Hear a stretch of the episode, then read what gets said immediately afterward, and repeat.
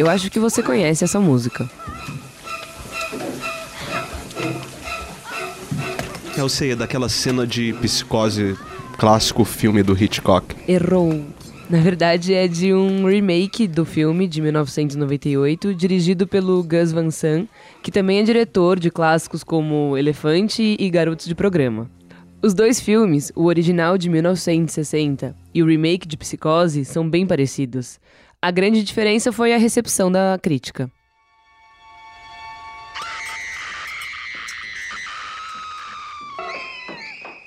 Pois é, Isa, no Metacritic, que é um agregador de resenhas que tem na internet, o original do Hitchcock tem uma nota de 97, numa escala que vai de 0 a 100. Já o do Gus Van Sant, de 98, tem uma nota de 47, não tão boa. Essa diferença de recepção entre o remake e o original é bem comum. Para citar outros exemplos, tem Mary Poppins, A Múmia e As Asas do Desejo, de Wim Wenders, que virou Cidade dos Anjos. Cafona demais esse filme, aliás. É, desculpa. E é claro que tem as exceções. Vale citar aquele filme com aquela música chiclete que ninguém esquece, o Nasce Uma Estrela. O mais recente, com a Lady Gaga, teve boa recepção. A nota lá no Metacritic é 88, superior à do original. A gente, inclusive, já fez um episódio aqui no Expresso Ilustrado falando das versões brasileiras da famosa música Shallow. Juntos e Shallow Now, você lembra, né?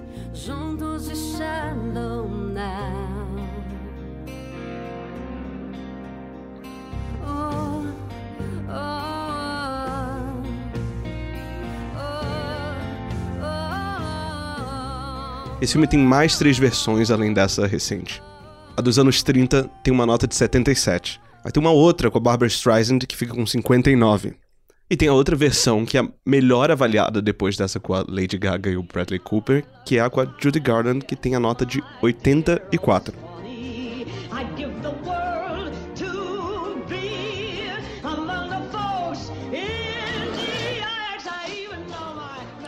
Mas, em outro setor cultural, não é exceção que os remakes superem os originais nas críticas. Ao som de Judy Garland sapateando, a gente vai falar agora de videogame. Tá começando mais um Expresso Ilustrada, o podcast de cultura da Folha, com edição agora da Natália Silva. Hoje a gente vai falar de remakes de jogos. E eu vou ficar caladinho aqui porque eu não entendo muito desse assunto. Quem tá aqui para contar tudo é o Eduardo Moura, repórter da Ilustrada, que escreveu uma reportagem sobre o assunto. Tudo bem, Eduardo? Bem-vindo. Tudo bem, pessoal. Você pode contar pra gente que história é essa? Então, os remakes mais recentes de videogame, principalmente desses clássicos aí dos anos 90, têm feito bastante barulho. Eles não somente têm sido aclamados pela crítica, como eles têm despontado em premiações do setor, inclusive desbancando games originais. A Hollywood Reporter, ela soltou uma análise em que ela compara os remakes de videogame com os remakes de cinema. Segundo esse texto, os remakes de videogames são a antítese dos remakes de filme. E aí mais pra frente a gente vai explicar.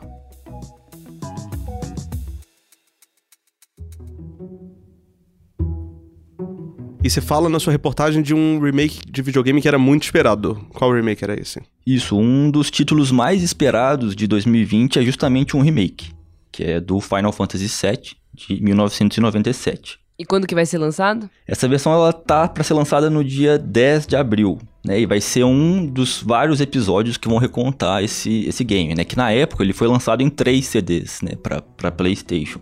Hoje vão ser vários episódios, a gente não sabe quantos vão ser ainda. E qual que é a história desse videogame? A história se passa numa cidade fictícia, a cidade de Midgar, que tem o um prefeito, mas esse prefeito é só de fachada. Quem manda mesmo é uma empresa privada, a multinacional Shinra, que explora uma fonte de energia chamada de Mako que tem um papel fundamental aí na narrativa. Esse poder estatal da Shinra é tão forte a ponto de ter um exército para si. E aí, um grupo de rebeldes que mora nas favelas dessa metrópole cyberpunk futurista, retrô, tenta sabotar a companhia, levantando bandeiras que flertam com ambientalismo a direitos humanos. E o protagonista, o Cloud, ele é um ex-soldado dessa Shinra. Ele se junta aos rebeldes, a princípio apenas para uma missão de, de implantar uma bomba numa usina dessa empresa, né? Uma investida ecoterrorista. É, eu tava falando com o Eduardo aqui antes da gravação e tem uma coisa na narrativa desse game que lembra a literatura.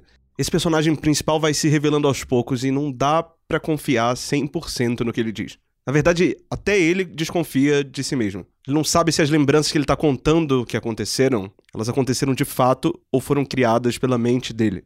E o jogo acaba virando essa história de drama psicológico, em que ninguém sabe o que é real, o que é ilusão, o que é experiência ou o que é fabricado.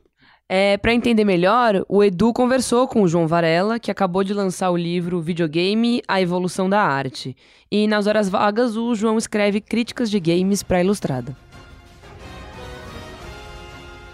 Eu comecei falando com o João por que o Final Fantasy é tão aguardado. Perguntei para ele o que, que isso diz sobre a indústria de games e se dá para comparar com o cinema.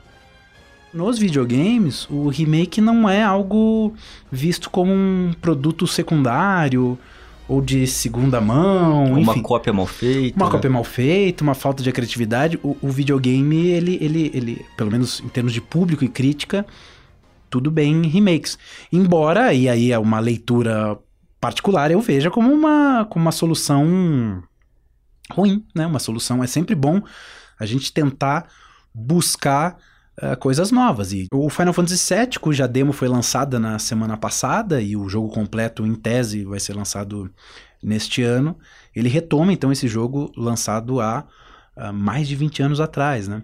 Para mim, do meu ponto de vista, é algo pobre que a indústria do videogame, que os criadores de videogames tenham que apelar para jogos conhecidos e que tocam na nostalgia dos jogadores e tudo mais. Claro, Final Fantasy VII, por mais que seja um remake que tenha que ser feito tudo praticamente do zero em termos de código, mas agora em termos de desenho de personagens, não, já existe uma ideia, já existe um, um de personagens ali, uma trama, o marketing já está praticamente preparado, enfim.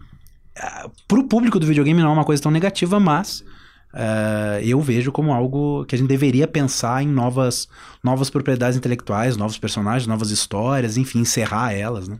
Ô, João, o Final Fantasy Remake agora, que vai ser lançado em abril, ele vem com uns gráficos bem repaginados, né, para dar essa estética de AAA, né, mainstream de 2020. Isso não pode ajudar a contar melhor essa narrativa de 1997, porque parecia que você estava guiando um monte de bonequinho de Playmobil, né, com gráfico bem primitivo geralmente o cenário era pré-renderizado. Então ele, ele, ele gritava que estava pré-renderizado, sabe? Então ele hoje ele, ele, ele grita, mas na época, uh, e eu fui jogador de Final Fantasy VII em locadoras e tudo mais, é, ele nos encantava. Ele parecia parecia o, o, o, a tecnologia mais avançada. Nossa, chegamos ao limite da expressão chamada videogame. Daqui não, não, não há mais não há mais nenhum passo a ser dado, sabe? Mas de repente a gente viu que não, que depois veio o PlayStation 2, que a coisa evoluiu. O Final Fantasy VIII trouxe gráficos ainda mais avançados, já com uma expertise de entender o que é fazer um jogo em CD, porque Final Fantasy VII também marcou essa transição, né? Saímos do cartucho e passamos para o CD. De repente, o CD consegue uh, armazenar 10 vezes a quantidade de dados de um cartucho. E eram 3 CDs. Você imagina Final Fantasy VII, se fosse feito em cartucho, seriam 30 cartuchos, mais ou menos. Não sei se usaram toda, toda a memória dos três CDs do, do originais, mas uh, de repente a Square, produtora do Final Fantasy, se viu com esse latifúndio de espaço e botou filmes, botou animações, as chamadas cutscenes, né? Que é quando a, a animação, quando a, a jogatina é interrompida para mostrar uma, uma sequência de imagens, para avançar a história, geralmente. Enfim, a Square aproveitou esse espação que hoje Hoje qualquer celular tem muito mais do que três CDs de, de, armazenamento, né? Mas na época foi algo de muito impacto, né? Então você acha que esse Final Fantasy Remake agora dificilmente vai fazer o mesmo impacto que o Final Fantasy original teve e talvez daqui a 20 anos a gente vai olhar para esse gráfico e falar, nossa, poderia ser melhor? Eu, eu acho muito difícil dele, dele conseguir eh, ter o mesmo impacto porque ele não tem mais a novidade, né? Uma coisa foi nos anos 90 as pessoas de repente uh, se depararem com um personagem com uma espada gigantesca chamada Cloud, cabelo espetado, loiro, um, um vilão super carismático chamado Sephiroth, né? E todo mundo ficou um, enamorado, né? Que essa é outra força. Eu, eu falei da questão da tecnologia do Final Fantasy, mas a, a, a, narrativa, essas questões que tu, tu até uh, pontuou, de ser cyberpunk, essas questões políticas e tudo mais, ecológicas, elas também são uh, uma força muito grande do jogo, né? E isso não vai ter um segundo impacto. Assim, salvo que o remake, que, é, que é, tá sendo vendido como um remake, seja um reboot. Que reboot aí, quando você faz um reboot numa história, é, você se permite mudar muitos elementos. Mas pelo jeito eles não vão mudar, eles vão simplesmente alterar uma coisinha ou outra. A Square já anunciou, por exemplo, que um determinado trecho em que o Cláudio, o protagonista, se veste de mulher, ele faz um cross-dressing, ele vai ter mais opções de roupa para se vestir como uma mulher. Ok, sabe? É, legal, curioso, mais longe do, do impacto que teve na, na época, né? Claro que assim, o impacto que teve na época, eu tô falando, tô repetindo isso, uh, mas as pessoas também mudaram, né? Poxa, 20 e, e, e, poucos anos, vem uma nova geração de jogadores que, quem sabe, vai se, vai se encantar, vai se enamorar, mas essa nova geração pode pesquisar na internet, ver os gameplays do jogo antigo. Então já é. Já foi feito, né? Acho que é, é possível que esse jogo venda de uma maneira. Uh, muito forte, uh, que seja um dos destaques do ano em termos de venda, em termos de crítica, ok, mas em termos de impacto cultural, Olha, eu aposto as minhas fichas que foi o de 97 e ninguém tasca. Mas e quanto a outros remakes aí? Você falou do Resident Evil, né? Você destacaria alguns aí? Algum que chega ao nível do original? Ou isso você acha que não é possível? E por que, que a crítica e, e a recepção geralmente é tão boa? Então, é porque o, o, videogame, ao contrário das outras expressões, ele, ele evolui a sua linguagem em termos de interatividade. Isso parece um papo meio acadêmico, meio, meio, meio estranho, mas eu vou explicar. É, Resident Evil 2, por exemplo, no original, dos anos 90, ele tinha uma câmera fixa. Né? Cada, cada vez que o, que o personagem entrava num cenário, tinha uma câmera fixa e, e, era, e, e era isso. E os gráficos pré-renderizados e tudo mais. Bom, o próprio Resident Evil deu um passo além em termos de jogabilidade com Resident Evil 4, que colocou a câmera nos ombros do jogador e o jogador poderia, do, do, do personagem, né? Controlado pelo jogador. Uh, e, e, esse personagem poderia se locomover em qualquer, qualquer espaço, digamos ali, né? Uh, determinado. E a câmera o acompanhava.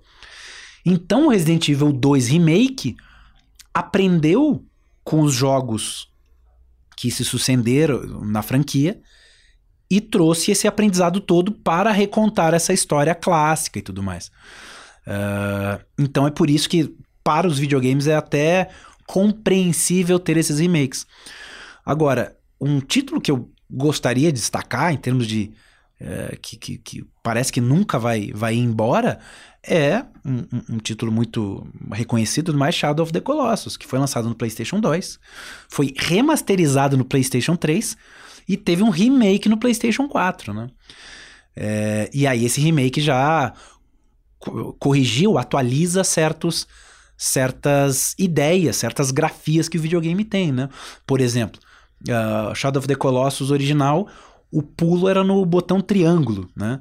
Depois houve uma certa convenção que o pulo é no X, sabe? Então ele dá a possibilidade de você usar o, o joystick contemporâneo nesse jogo clássico, além dos gráficos e tudo mais, né? Enfim, então é, é, uma, é, uma, é uma tendência e é algo que eu não, eu não vejo possibilidade de ir embora. Na verdade, isso é da indústria cultural como um todo, né? A ideia de iterar, não é uma palavra errada, as pessoas dizem, é, mas não está esquecendo um N aí, não, é iterar, de continuar, né, de fazer sequência em cima de uma uh, propriedade intelectual. E aí a gente pode falar, por exemplo, dos spin-offs que surgem por aí, é, é reboot, reimagine, que é reimaginar essa, aqueles personagens. Enfim, é uma, há uma ânsia da indústria cultural em, em aproveitar essas marcas já muito estabelecidas para uh, fazer novos uh, produtos. E isso não, não falando só de cultura pop nesse sentido. Se tu parar para pensar, é... filme de mafiosa da Netflix, ok. Filme de mafiosa da Netflix do Martin Scorsese. Opa, esse diretor eu conheço. Esse diretor é legal, já vi filmes de mafioso com ele. Então deve ser bom. Então vou criar uma expectativa e tudo mais. Então, na verdade, a, a cultura gira em torno desses grandes nomes para uh, atrair público, né? E, e, e, em questão de remaster e remake, na verdade, ele, ele passa por diversas linguagens. Só que às vezes a gente não, não se dá conta que é remaster e remake. Atualização na tradução de um determinado livro. Uh, sei lá, Todavia lançou recentemente Apanhador, Apanhador no Campo de Centeio, com uma nova tradução. Se a gente chamar de um remaster é, muito errado, é mais ou menos a mesma coisa. No, no antigamente, quando passava dos, dos vinis para os CDs, os CDs colocavam, né? Remasterizado e tudo mais, que é um tratamento de som, né? Que tem gente muito, muito, muito mais capacitada para falar sobre isso, por exemplo. Enfim, são essas, essas questões que, na verdade, permeiam toda a indústria cultural. Não é exclusivo do videogame, só que no videogame, por essa questão de jogabilidade, ele, ele encaixa de uma maneira mais suave, digamos, e por uma necessidade de se passar de uma plataforma para outra, né? As plataformas, elas deixam de ser fabricadas, deixam de ser acessíveis e de repente aquele aquele jogo que foi criado pro, sei lá, pro Wii, pro PlayStation 1, pro Super Nintendo, a gente não tem mais acesso. Então aí aproveite-se para relançar e fazer o tal do remake, remaster, reboot, etc.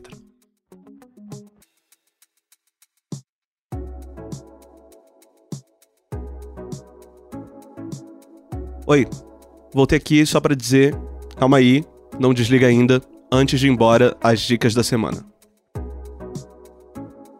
A minha dica é o romance Austerlitz, do escritor alemão Sebald, que acabou de ser reeditado pela Companhia das Letras. Estava há anos fora de catálogo.